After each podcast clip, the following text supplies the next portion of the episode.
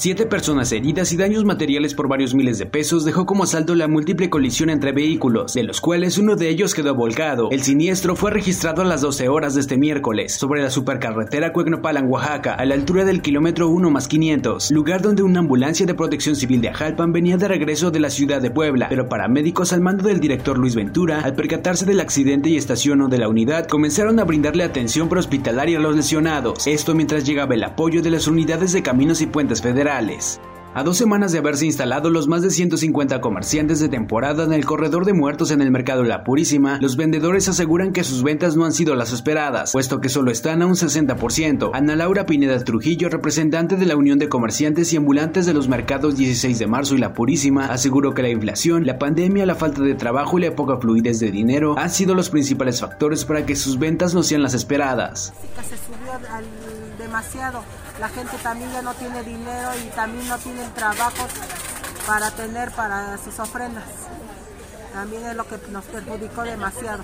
Un repartidor de carne que viajaba en su motocicleta resultó con varias lesiones al ser embestido por una patrulla de la policía municipal. El accidente fue registrado a las 14.05 horas de este miércoles, sobre la intersección conformada con las calles 30 Sur y San Martín Texmelucan de la colonia Puebla. Paramédicos de bomberos le brindaron los primeros auxilios al motociclista, quien al resultar con golpes en la cabeza y otras partes del cuerpo, tuvo que ser trasladado al hospital general. Los campesinos de la Junta Auxiliar de San Diego Chalma iniciaron con el corte de flor de cempasúchil, moco de pavo y cristalia para esta temporada de Día de Muertos. Sin embargo, el panorama es incierto, ya que desconocen de cuánto podría ser el incremento en sus ventas, debido a la difícil situación económica que se vive en el país y sumado a las secuelas que dejó la pandemia por la COVID-19. Temporadita que las flores se chingan, pues, ¿no? Tiene una como plaga que les pega y pues ahí es donde pierde uno todo lo que uno pues invierte uno pues eh, y esperemos que,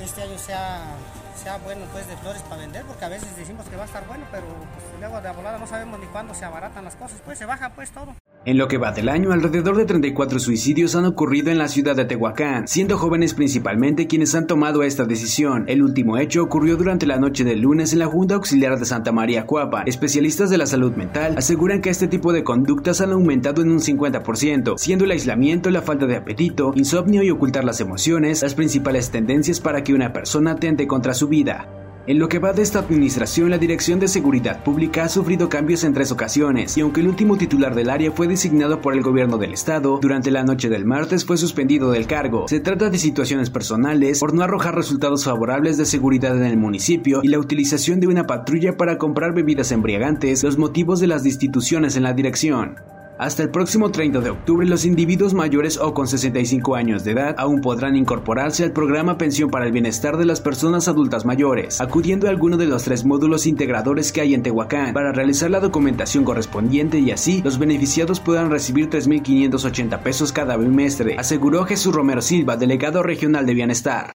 con el fin de generar conciencia en la población de Tehuacán acerca de la pérdida de interés por vivir, siendo el suicidio una de las temáticas principales de esta puesta en escena, ya que esta tendencia ha ido a la alza durante 2022, la cual se titula Lamentos del Purgatorio y se realizará los días 5, 12, 19 y 26 de noviembre en el Teatro La Terraza, ubicado sobre la calle 4 Sur, número 209 entre 1 y 3 Poniente.